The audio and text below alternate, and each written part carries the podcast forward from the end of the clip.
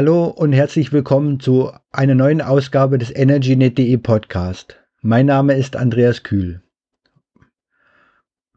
Heute geht es weiter mit der Ausgabe 58 und ich freue, freue mich, dass ihr wieder mit dabei seid. Wie schaffen wir die Wärmewende und wie können wir mehr erneuerbare Energien für die Heizung nutzen? Das Thema rückt jetzt mehr in, in den Fokus der aktuellen Diskussion über die Energiewende. Es ist ein sehr wichtiges Thema, aber es ist, ist auch sehr, sehr kleinteilig mit einer Vielzahl an Fragen, an Interessen und unterschiedlichen Akteuren. Das macht das ganze Thema auch sehr komplex. Die Agentur für, für Erneuerbare Energien, AEE, beschäftigt sich schon einige Jahre mit den unterschiedlichen Aspekten der Energiewende. Dazu gehört auch die Sammlung von kommunalen, kommunalen Projekten unter kommunalerneuerbare.de mit vielen Initiativen für eine nachhaltige lokale Wärmeversorgung. Und auch das Portal wärmewende.de mit Informationen, Informationen für die, für die Einfamilienhausbesitzer. Für diese Ausgabe habe ich mich mit dem Geschäftsführer der Agentur für erneuerbare Energien, Philipp Vorer, über die Schwierigkeiten und Chancen der Wärmewende unterhalten. Viel Spaß beim Zuhören. Hallo, Herr Vorer. Vielen Dank, vielen Dank, dass Sie sich die Zeit genommen haben für den EnergyNet.de Podcast. Wer und was ist die Agentur für erneuerbare Energien? Wer steht dahinter und was sind Ihre Ziele? Wir sind eine Kommunikationsagentur, die sich um den Stand der Energiewende in Deutschland kümmert. Wir erklären, wo wir stehen, wo wir auf Länderebene, wo wir in den Kommunen stehen mit der, mit der Energiewende, mit den erneuerbaren Energien. Und wir werden getragen von den Verbänden, den äh, die Interessensverbänden der erneuerbaren Energien, von ungefähr 100 mittelständischen Unternehmen aus dem Bereich der erneuerbaren Energien und äh, es gibt bei uns, wir, wir machen auch ähm, öffentlich geförderte Kommunikationsprojekte, also das heißt mit Fördermitteln der Bundesregierung. Okay. Mhm. Also im Wesentlichen ähm, erklären wir die Vorteile der erneuerbaren Energien, warum ist es sinnvoll und nützlich, sie auszubauen, von äh, wirtschaftlichen Aspekten wie Wertschöpfung, Arbeitsplätzen bis hin zu ökologischen Effekten wie Klimaschutz und äh, einer sinnvollen, sauberen und zuverlässigen Energieversorgung auch in Zukunft. Das ist so mhm. unsere Botschaft. Ja, okay. Das gut zu wissen. Und wichtig zu wissen ist auch immer, wer dahinter steht. Deswegen habe ich gefragt, weil das wollen viele wissen, wer, wer verfolgt damit welche Interessen. Genau, also ich kann Ihnen das ja nochmal ein bisschen ausführlicher erklären. Das müssen Sie ja gar nicht alles verwenden jetzt, aber damit es für Sie auch nochmal klarer ist. Das war äh, eine gemeinsame Initiative der erneuerbaren Energienverbände von, aus Windenergie, Solarenergie, Bioenergie und Wasserkraft, Geothermie, äh, die vor zehn Jahren gesagt haben, wir müssen die Bevölkerung stärker auch informieren darüber, warum eigentlich der Ausbau erneuerbarer Energien sinnvoll ist. Und dann gab es eine Informationskampagne, die hatte den schönen Slogan, Deutschland hat unendlich viel Energie. Und äh, diese Informationskampagne wurde damals vom Bundesumweltministerium auch gefördert. Und aus der haben wir uns dann heraus entwickelt als Agentur für erneuerbare Energien und machen mittlerweile einen ganzen Strauß von Kommunikationsprojekten auf Bund, Länder und Kommunalebene. Mhm. Ja, die ist sehr interessant sind, sehr informativ sind, finde ich. Ja, hm, Dankeschön. Ich gebraucht ja, für meine Arbeit. Ähm, so zu ja, sehr gut. Thema. Ja, die Wärmeversorgung mit erneuerbaren Energien spielt in der Energiewende bislang eher eine Nebenrolle. Woran liegt es Ihrer Ansicht nach? Ja, das ist richtig. Die Wärmeversorgung mit erneuerbaren Energien hat im Moment äh, erst einen Anteil von um die 13 Prozent. Andersrum gesagt, fast 90 Prozent der Wärmeversorgung basiert noch auf fossilen Brennstoffen, vor allem auf Öl und Gas. Ähm, das liegt aus unserer Sicht daran, dass die Wärme natürlich äh, sehr viel dezentraler äh, erzeugt wird. Also bei 40 Millionen Haushalten in Deutschland äh, und 20 Millionen Heizungsanlagen äh, sieht man fast jeder zweite oder, oder, ungefähr jeder zweite Haushalt produziert seine Wärme selber. Und ähm, das kann man beim Strom nicht behaupten. Der Strom wird eben zentraler produziert. Das waren bisher große zentrale Kraftwerke. Das die Tendenz ist im Strombereich gerade, dass es dezentraler wird mit Windenergie, mit Solarenergie, mit Bio Biogasanlagen. Aber ähm, in der Wärme ist es eben schon sehr viel dezentraler. Das heißt, sie haben viel mehr Akteure und die zu erreichen und zu erreichen, dass diese vielen Millionen Anlagen auf erneuerbar umgestellt werden, ist natürlich viel aufwendiger als im Strombereich. Ja, okay. Aber aber man Aber muss immerhin dazu sagen, wenn ich das noch ergänzen darf, äh, mhm. man muss immerhin dazu sagen, im Mobilitätsbereich sieht es noch düsterer aus, während Wärme eben schon bei 13 Prozent äh, liegt, erneuerbarer Anteil, äh, sind wir bei der Mobilität noch nicht mal bei der Hälfte davon. Da dümpeln wir seit Jahren um die 5, 6 Prozent erneuerbaren Anteil. Aber was noch hinzukommt, ist ja, ist ja über erneuerbare Energien im Stromsektor, also Photovoltaik und Wind vor allem äh, und über die Elektromobilität spricht man viel, man liest sehr viel, aber, aber Wärme ist weniger ein Thema bislang. Wobei Wärme ja sehr wichtig ist für den Klimaschutz. Wie Sie sagten, viele haben ja bisher Öl und Gasheizung. Die, die Umstellung bringt also sofort etwas, etwas in, der, in, der, in der Einsparung der CO2-Emissionen ist das Thema vielleicht zu kompliziert insgesamt im Gegensatz zu, zu anderen Themen? Also ich glaube, das Thema Wärmeerzeugung aus Erneuerbaren ist an sich nicht kompliziert. In der Tat, es ist so, wir haben äh, diese drei großen Bereiche, äh, Stromerzeugung, äh, Wärme und Mobilität. Die Stromerzeugung, äh, da sind es im Wesentlichen doch größere Akteure, die auch mit einem größeren Projekt mit einem Windpark oder mit einer Biogasanlage relativ viel auf einmal erreichen können oder aber auch mit Photovoltaik, was man sich eben aufs Dach schraubt, wo es sehr viele Akteure mittlerweile auch dort gibt, ähm, die sich zusammentun zu größeren, äh, zu Energiegenossenschaften oder auch zu größeren gemeinsamen Anlagen. Ähm, also da sieht man einfach mehr, da passiert mehr mit einem, mit einem Schlag, sage ich jetzt mal.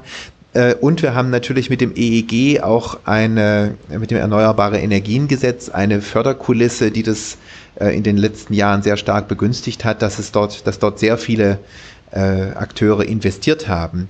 Bei der Wärme, ähm, da ist es heterogener, dezentraler, die ganzen Einzelheizungen, die man dort hat, die Einzelakteure, jeder Häuslebauer, jeder Hausbesitzer, äh, der im Prinzip, im Prinzip, diese Investitionsentscheidung einmal treffen muss, äh, die sind schwieriger zu erreichen. Die äh, Technologien sind sehr vielfältig. Also wenn man sich mit dem Gedanken trägt, auf eine erneuerbare Heizung äh, umzusteigen, dann ist das was, wo man sich wirklich intensiv darüber informieren muss, was ist da für meine, für mein individuelles Haus oder für meine Anwendung äh, die richtige Technologie. Und ähm, Dazu kommt, dass die, äh, die Politik, die Förderpolitik eine andere ist. Ich habe nicht äh, dieses, wie beim Erneuerbare Energiengesetz, eine Einspeisevergütung, die ich über Jahre ähm, vereinnahme für den, für den Strom, für den Ökostrom, den ich produziere, sondern ich bekomme vielleicht einmal ein zinsgünstiges Darlehen oder einen Zuschuss äh, als, als Förderung für die neue Heizung. Und ähm, auch diese Fördermaßnahmen sind einigermaßen unübersichtlich, da muss ich mich informieren und viele sagen sich dann, ach Gott, solange die alte Ölheizung noch läuft, lasse ich sie laufen. Aber das kommt natürlich auch, auch, hinzu, dass die Ölheizung ein ziemlich unbeachtetes Dasein im Heizungskeller fristet. Genau, und ja. äh, Sie haben jetzt gerade auch das Thema Elektromobilität angesprochen. Das hat natürlich die, die, die Autos, die stehen auf der Straße, mit denen fährt man auf dem Firmenparkplatz vor. Das hat natürlich mehr Sexappeal, das kriegen mehr Leute mit, als ob ich jetzt eine Gas- oder Ölheizung im Keller habe und die da vielleicht seit 25 Jahren vor sich hin rußt. Das äh, gibt dann doch viele, die das dann erstmal dabei belassen. Ja, und selbst wenn die Ölheizung ausgetauscht wird, ist ja heute immer, immer noch die Tendenz, dass man einfach wieder eine neue Ölheizung einsetzt oder Gasheizung, weil es äh, einfach ist. Man muss sich wenig, wenig informieren und der Handwerker muss nicht umlernen, der kann so, so arbeiten, wie er immer arbeitet. Absolut richtig. Also häufig beschäftigen sich die Leute natürlich erst dann mit, der, mit dem Thema neue Heizung, wenn die alte kaputt geht. Und ähm, wenn ich dann sozusagen aus der Not heraus was Neues brauche und ich wende mich an das örtliche Handwerk und das ist vielleicht ein Handwerker, äh, ein klassischer SHK-Handwerker, der sein Leben lang Öl- und Gasheizungen eingebaut hat und damit immer ganz gut gefahren ist, dann ist das Risiko groß, dass ich dann natürlich in der Kürze der Zeit und weil ich den Druck habe, eine neue Heizung schnell einzubauen, dann wieder eine Öl- oder Gasheizung äh, im Keller stehen habe am, am, am Ende des Tages. Und äh, dazu kommt noch, dass im Moment zumindest die effizienten Öl- und Gasbrennwertheizungen auch noch staatlich gefördert werden. Also das heißt, da setzt möglicherweise auch der Staat noch die falschen Signale. Wenn wir jetzt umsteigen wollen auf erneuerbare Energien, dann sollte die Förderung für Öl- und Gasheizungen natürlich ganz schnell beendet werden. Mhm. Und, und was heute auch, auch immer, immer häufiger eingesetzt wird, ist, ist die Photovoltaikanlage vom Dach. Die wird äh, häufig verwendet für die, ähm, für die Warmwasserbereitung oder für den, für den Antriebsstrom für die Wärmepumpe. Ist die Sektorkopplung äh, vielleicht, vielleicht eine Chance für die Wärmewende? Also ähm, wir wollen ja am Ende des Tages CO2 vermeiden. Wir wollen ja, dass der Gebäudebestand, äh, wie es die Bundesregierung formuliert hat, nahezu CO2-neutral wird von, vom Energieverbrauch her. Ähm, das werden wir auf die Dauer nur über einen Anteil auch Ökostrom für die Wärme, für die Wärmeerzeugung erreichen. Denn äh, die erneuerbaren Energien, Wärmequellen, die wir bis jetzt haben, das ist im Wesentlichen die Bioenergie. 90 Prozent äh, der erneuerbaren Wärme heutzutage wird aus, aus Biomasse, aus äh, Bioenergie ähm, erzeugt. Und ähm, da wird der Anteil sicherlich nicht bei 90 Prozent bleiben können, wenn wir komplett auf erneuerbare Energien umstellen. Das heißt, wir brauchen die anderen Technologien auch. Wir brauchen die Solarthermie, wir brauchen die Geothermie. Ähm, wir brauchen dann eben auch den sauberen Ökostrom, der vielleicht in windstarken Zeiten äh, zu viel erzeugt wird. Ähm, der kann in die, in die Wärme, kann und muss in die Wärmeerzeugung dann geschoben werden. Ähm, wir haben Photovoltaikstrom von immer mehr Dächern, der kann und muss auch in die Wärmepumpen, in die, in die Wärmeerzeugung äh, geschoben werden. Also da gibt es unterschiedliche Optionen. Wir reden bisher ja auch nur über den Gebäudebereich. Wir müssen ja auch Prozesswärme langfristig hm, dekarbonisieren. Ja, ja. Wir müssen Prozesswärme erneuerbar machen. Also da äh, gibt es äh, sicherlich viele Chancen und Herausforderungen noch. Ähm, da spielt die Wärmepumpe und die Sektorenkopplung, also sprich die Verwendung von Strom, also aus dem Stromsektor, äh, dann im Wärmesektor eine ganz erhebliche Rolle. Da wird aber auch die Bioenergie beispielsweise in KWK, also in Kraft-Wärme-Kopplung, äh, noch eine ganz erhebliche Rolle spielen. Wir sehen die Bioenergie bevorzugt in, der, in den größeren Wärmelösungen, also sprich in einer Quartiersversorgung für mehrere Häuser oder eben auch für die Prozesswärme und dann immer in Kombination auch mit der Stromerzeugung. Also sprich Kraft-Wärme-Kopplung aus Biomasse wird da noch eine Rolle spielen, aber sicherlich nicht mehr so stark in Einzelheizungen. Wird die Photovoltaik äh, die thermische Solarenergie verdrängen oder, oder haben beide noch künftig ihre, ihre Chancen? Die haben beide noch ihre Chancen. Ähm, das hängt ein bisschen ab davon, was für ein Gebäude haben sie, was für eine Dachfläche haben sie, wie sind die, wie ist die Anwendung, wie ist der Energiebedarf oder der Wärmebedarf auch im Gebäude. Ähm, die Warmwasserbereitung durch Solarthermie macht sicherlich in vielen Fällen Sinn. Äh, die Solarthermie macht aber auch in großen Anlagen zukünftig äh, noch mehr Sinn ähm, nämlich wenn es darum geht, Fern- und Nahwärme zunehmend auch auf Erneuerbare umzustellen. Im Moment funktioniert die Fernwärme ja in den, in den meisten Fällen so, dass das die, die Abwärme von großen Kraftwerken ist, von Kohlekraftwerken, äh, die dann eben in, in großen Rohren durch die Straßen transportiert wird und in die Häuser transportiert wird ähm, wenn wir diese Kohlekraftwerke perspektivisch abschalten wollen, und das müssen wir ja, wenn wir die Klimaschutzziele erreichen wollen, dann müssen wir uns überlegen, wie, welche Fernwärme können wir dann da reinstecken äh, und in die Häuser schicken. Und da werden große Solarthermieanlagen in Zukunft eine wachsende Rolle spielen. Mhm.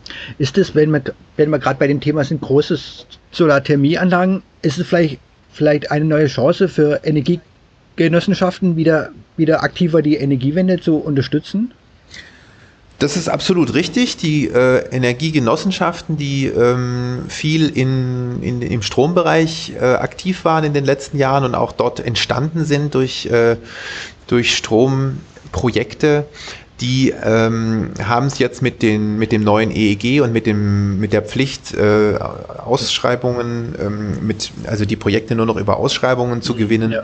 haben die Schwierigkeiten und äh, haben weniger Betätigungsmöglichkeiten. Die suchen sich jetzt neue Betätigungsfelder und da ist genau die Wärme und dann eben auch die Nahwärme und die Quartierswärmeversorgung ein tolles, äh, eine tolle Gelegenheit, äh, dort genossenschaftlich tätig zu werden. Das haben viele entdeckt und äh, da sehen wir und auch der Genossenschaftsverband zunehmende ähm, Aktivitäten. Das ist auch ähm, wirklich sehr, sehr sinnvoll, weil äh, sie können so eine größere äh, Wärmeversorgung, ein Nahwärmenetz äh, mit einem Biomasse KWK, mit einer Biomasse KWK-Anlage kombiniert mit Solarthermie beispielsweise, die können Sie nur mit einer größeren gemeinsamen Investition stemmen. Aber letztlich haben natürlich alle Mitglieder dieser Genossenschaft, die dann an dem Nahwärmenetz dranhängen, auch äh, den, den Nutzen davon und den Output, nämlich die Wärme, die dann ja. bei Ihnen im Haus ankommt. Also das ist äh, eigentlich eine, eine klassische Spielwiese, würde ich mal sagen, für den Genossenschaftsgedanken. Ja es gibt ja auch, auch viele, viele andere lokale Pro Projekte für die Wärmeversorgung mit erneuerbaren Energien. Ist dies der, der sinnvollere Weg für die Wärmewende über, über, über einzelne lokale Wärmekonzepte für Kommunen und für Quartiere?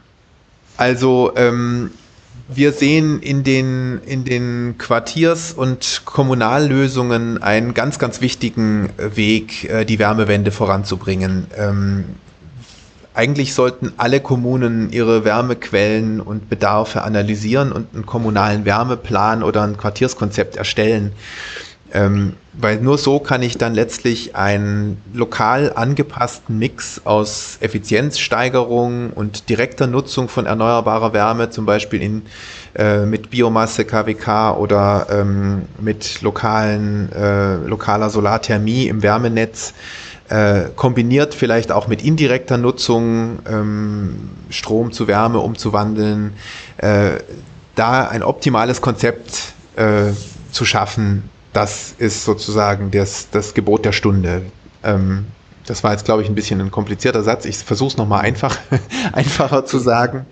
Ähm, die, äh, die Kommunen können durch eine lokale, äh, standortangepasste Wärmeplanung einen ganz großen Schritt machen für die, Wärme, für die Wärmewende, weil man einfach in so einem kommunalen Wärmeplan den äh, Wärmebedarf und auch die Wärmeerzeugungs-, die Wärmequellen äh, am besten analysieren und aufeinander abstimmen kann. Und da muss im Prinzip dann äh, ein ganzheitliches Bild dabei entstehen, wie kann ich Wärme erzeugen aus erneuerbaren Energien, entweder direkt, zum Beispiel durch Holz, durch Bioenergie, durch Solarthermie oder eben auch indirekt, indem ich äh, dann ähm, Stromüberschüsse in Wärme umwandle. Ähm, das alles zusammen zu einem Bild, zu einem kommunalen Konzept zu gießen, das ist sozusagen der erste Schritt und das sollte jede Kommune in Deutschland machen. Ja, ja. Also, was mir auch auffällt, ist, dass im, im aktuellen Wärmemarkt, also bei, bei, den, bei den Heizungsanbietern, dass erneuerbare Energien immer nur am, äh, am Rand stehen. Also, also eine Nebenrolle eher spielen. Solarthermie zum Beispiel oder Pelletsheizung und, und gerade sieht man auf der auf der Heizungsmesse letztes Mal hat man das gut sehen können in Frankfurt, die ISH zum Beispiel, die jetzt bald wieder stattfindet. Da war das eher, eher eine Nebenrolle neben der Effizienz der Heizungen. wird es jetzt äh, sich ändern und, und wie kann die Heizung mit erneuerbaren Energien, Energien attraktiver werden? Also das äh, hat sich tatsächlich, ähm, tatsächlich haben sich die erneuerbaren Energien wieder ein bisschen zu einer Nebenrolle reduzieren lassen müssen wegen der derzeitigen Preise für Öl und Gas. Mhm. Äh, wenn wir uns angucken, wie, äh, wie im Moment die Anteile sind von erneuerbaren Energien und von fossilen Heizungen, da äh, ist der dominierende Anteil von zwei Dritteln äh, ist die Gasheizung nach wie vor, die auch neu verbaut wird. Und äh, der Anteil der Ölheizung hat sogar wieder zugenommen in den letzten Jahren wegen des niedrigen Ölpreises. Abgenommen hat indessen äh, der Anteil der erneuerbaren Heizungen am Gesamtkonzert. Wir waren schon mal bei 45 Prozent im Jahr 2009, 2008, 2009 äh, wurden 45 Prozent der Heizungsanlagen ganz oder teilweise mit erneuerbaren Energien äh, installiert. Also da war dann zumindest bei der Öl- oder Gasheizung immer noch, ein, äh, noch, ein, noch eine Solarthermie mit dabei oder so. Äh, dann haben wir den rapiden Verfall des Ölpreises gesehen auf das heutige Niveau und parallel dazu sind auch die erneuerbaren Heizungsanlagen zurückgegangen. Äh, natürlich die Hersteller, die großen Hersteller, die alle Heizungsarten herstellen, alle Technologien herstellen, die verkaufen im Moment wunderbar Gas- und Ölheizungen und stellen die auf der ISH dann auch nach vorne, weil die Handwerker, die kaufen ihnen die Dinger ab und äh, die, die, Marge äh, ist wahrscheinlich da beträchtlich, weil die Dinger einfach in großen Stückzahlen billig vom Band fallen. So, also insofern ähm, reagieren die Hersteller da vor allem auf den Markt. Wenn jetzt der Markt sich ändern soll, dann ist die Politik gefragt. Dann äh, muss entsprechend die Förderkulisse eben erstmal stimmen, damit man die etwas höhere Anfangsinvestition für eine erneuerbare Heizung tatsächlich in die Hand nimmt. Ähm, die Technologien sind alle da. Also es gibt hervorragende, effiziente Pellet-Brennwertheizungen. Es gibt äh, ausgereifte Technologien im Solarbereich, äh, die, wo sie wirklich ganz tolle Effizienzgrade äh, erreichen. Es gibt äh, Biomassekessel äh, in allen Größenordnungen. Also das ist alles da. Das sieht man auch alles auf der Messe. Aber ähm, solange der Kunde eben die billige Öl- und Gasheizung auf dem Silbertablett präsentiert bekommt, äh, greift er eben dazu und das Handwerk auch. Ja, eben, also das ist das eine, Heizungen werden ja, werden ja in der Regel nur nach der Wirtschaftlichkeit beurteilt und, und Sie sagten schon anfangs, dass äh, die Heizung im Keller steht, sieht niemand, also brauchen Sie da auch keine Gedanken, Gedanken machen. Beim Auto ist es anders. Das ist, ist ein anderes, anderes Objekt, kostet viel mehr und, und da spielt die Wirtschaftlichkeit weniger eine Rolle. Lässt sich das bei der Heizung auch irgendwann ändern? Oder, oder, oder, oder geht es gar nicht? Geht es da nur nach der Wirtschaftlichkeit? Naja, ähm, die Wirtschaftlichkeit von erneuerbaren Energien im Wärmebereich ist absolut gegeben. Sie, äh, viele machen den Fehler, dass sie nur die Anfangsinvestition betrachten und nicht äh, den Vollkostenvergleich machen über 20 Jahre. Wenn Sie äh, jetzt vor der, vor der kurzfristigen Frage stehen, ich brauche eine neue Heizung, dann sind Sie natürlich geneigt, nur zu gucken, was kostet mich die Anschaffung dieser Anlage. Ja. Ähm, wenn Sie die Rechnung aufmachen, was kostet mich Betrieb und Wartung und Brennstoffe über 20 Jahre oder 25 Jahre, so lange laufen ja die Heizungsanlagen im Normalfall, äh, dann sind Sie bei den erneuerbaren Energien in, unterm Strich günstiger dabei. Und äh, diese Anfangsinvestition ähm, erträglicher zu machen oder attraktiver zu machen, dazu gibt es eben äh, die, die Zuschüsse und die äh, sehr zinsgünstigen Darlehen, äh, die über die, über die bundeseigene KfW-Bank ausgereicht werden oder eben direkte Zuschüsse über das, über das Marktanreizprogramm.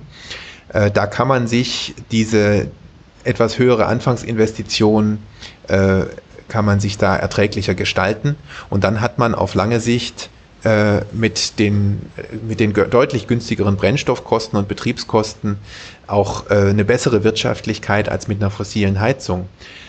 Das Schöne ist, das gute Gefühl, dabei gleichzeitig der Umwelt und dem Klima etwas Gutes zu tun, das stellt sich ab dem ersten Tag schon ein mit der neuen Heizung. Ja. Das ist sozusagen gratis mit drin. Ja, genau. Was dann auch natürlich in Zukunft bei Öl- und Gasheizungen ist ja wechselhafte Preis. Wir wissen nicht, wie der Ölpreis in fünf Jahren aussieht, in zehn Jahren aussieht. Aber da soll noch die Heizung laufen, die, die man heute neu kauft. Aber ob der Preis noch lange so bleibt wie heute, weiß man ja eigentlich nicht.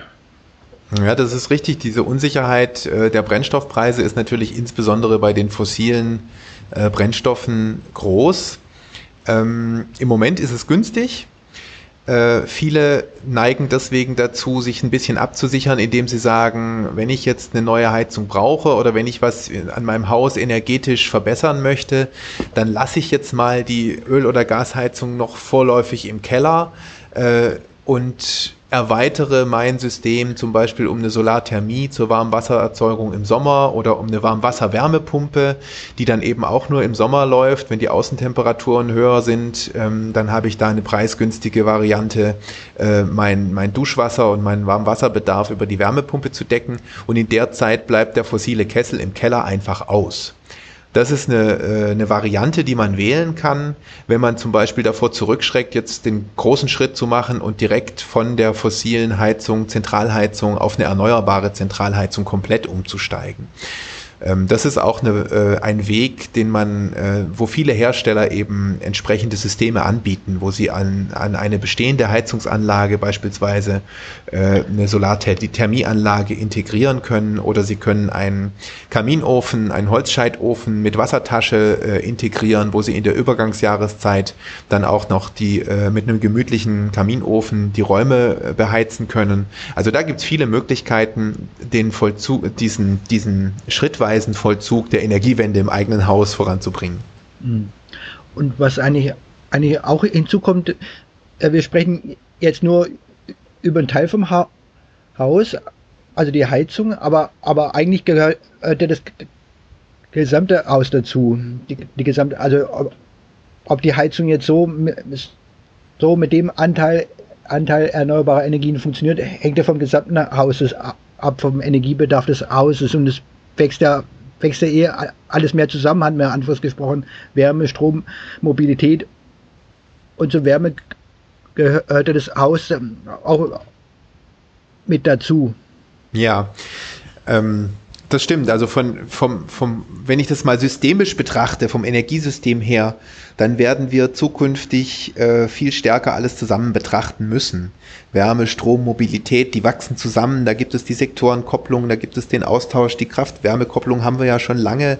Äh, wir werden den Strom in der Mobilität brauchen. Wir werden aus der Mobilität vielleicht den Strom auch wieder zurückspeisen aus den Akkus, wenn äh, die Wärmepumpe Strom braucht und dergleichen. Also da gibt es äh, mannigfache äh, ähm, Zusammenhänge, die man, die man sehen muss und die wir auch zunehmend in Betracht nehmen, wenn, wenn wir jetzt auch zum Beispiel das intelligente Haus, das Smart Home oder auch das intelligente Netz äh, zukünftig kriegen werden.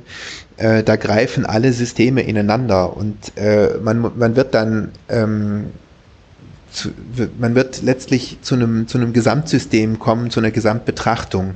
Aber im Moment ist es halt bei vielen so, die Endnutzer, die sehen nur mein Haus, mein Auto, meine Heizung und ähm, kümmern sich vorrangig darum und denken noch nicht so vernetzt oder systemübergreifend. Deswegen äh, aus unserer Sicht ist es eben jetzt die Aufgabe der Politik, durch die entsprechenden Fördermaßnahmen und äh, regulatorischen Rahmenbedingungen und auch durch eine verständliche Kommunikation die Richtung vorzugeben. Äh, wir brauchen sukzessive weniger CO2-Ausstoß. Das ist sozusagen die, Über, die Oberüberschrift. Der Verbrauch muss runter, die erneuerbaren Energien müssen, müssen rauf. Und da brauche ich ein, ein Gesamtkonzept, was die Bürger auch kommunikativ sozusagen dann verstehen können und äh, beherzigen. Ja, genau. Und, und Sie haben ja gerade auch einen Punkt schon mit angesprochen, der mich auch noch interessiert. Welche Rolle kann die Digitalisierung in der Wärmewende spielen? Also die Digitalisierung, die kann das Zusammenwachsen der Sektoren Strom, Wärme, Mobilität erheblich erleichtern und sie befördern. Ähm, und das Ganze angenehmerweise bei gleichbleibendem Komfort oder sogar mehr Komfort äh, und weniger Verbrauch. Also die, ähm, wenn ich, wenn ich allein schon mal nachvollziehen kann über einen intelligenten Zähler oder vielleicht sogar eine bildliche Darstellung auf meinem Smartphone, äh, welche Energie gerade in meinem Haushalt oder in meinem Unternehmen an welcher Stelle verbraucht wird, äh, wo ich vielleicht noch effizienter werden kann, wo ich was einsparen kann, wo ich vielleicht ähm, auch Überschüsse auf der einen Seite zur Deckung von Bedarf auf der anderen Seite verwenden kann. Da äh, lassen sich schon mal sehr viele Potenziale sicherlich heben, um überhaupt weniger Energie zu verbrauchen. Und ähm, das Ganze natürlich, wenn ich über dezentrale erneuerbare Energienanlagen spreche, die sich irgendwie vernetzen müssen und gemeinsam im Verbund äh, eine, eine, besondere, eine bestimmte Leistung erbringen sollen, dann geht das letztlich gar nicht ohne eine zentrale, digitale, äh, intelligente Steuerung. Mhm, genau. Okay, interessant. Jetzt zum Abschluss noch eine Frage. Wie sehen Sie die Erfolgsaussichten für, für eine Dekarbonisierung der Wärmeversorgung?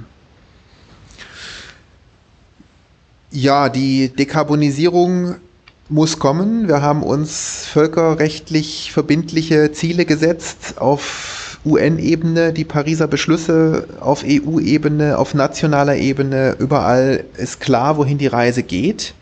Äh, Im Wärmebereich sind die Ziele mehr als sportlich. Wir müssen quasi in den nächsten 30 Jahren den Energieverbrauch unserer Gebäude drastisch reduzieren und den verbleibenden Bedarf auf erneuerbare Energien umstellen.